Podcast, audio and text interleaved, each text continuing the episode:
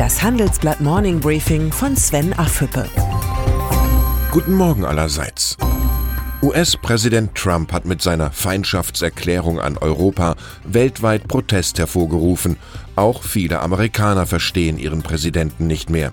Ich schäme mich und bin schockiert, sagte die frühere amerikanische Außenministerin Madeleine Albright im Gespräch mit meiner Kollegin Annette Meiritz.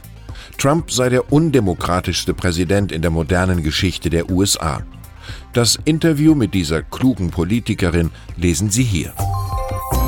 Als Flugpassagier hat man sich in den vergangenen Jahren an einen kontinuierlichen Schwund an Servicequalität gewöhnt. Doch was Fluggäste in diesen Wochen erleben, ist erschreckend.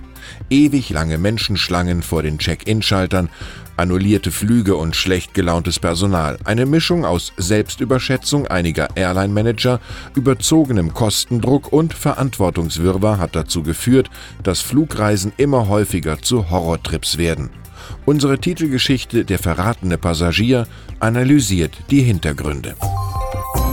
In der deutschen Wirtschaft scheint sich gerade eine neue Erfolgsstrategie durchzusetzen, die Aufspaltung komplexer Konglomerate.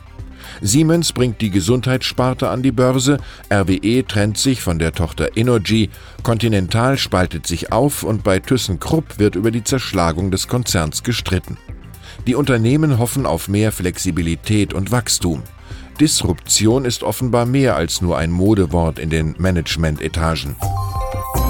Der Aufspaltungswahn hat eine intensive Debatte ausgelöst. Bedenken gibt es nicht nur unter den Mitarbeitern betroffener Unternehmen, sondern auch in der Politik. Auch der frühere SPD-Chef Sigmar Gabriel sorgt sich gerade mit Blick auf die Vorgänge beim Stahlkonzern ThyssenKrupp.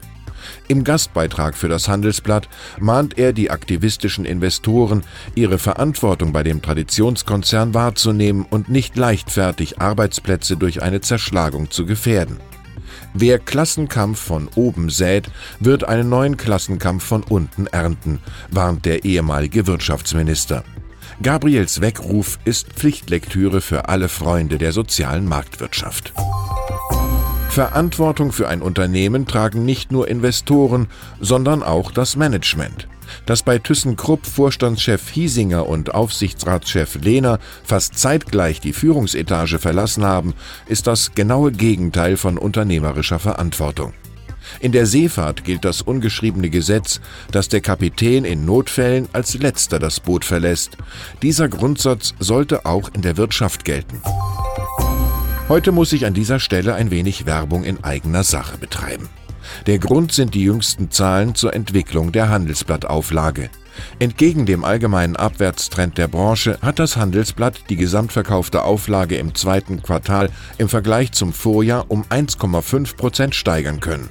Dazu beigetragen haben die Einführung einer harten Bezahlschranke für Handelsblattartikel und ein Anstieg der Digitalabos.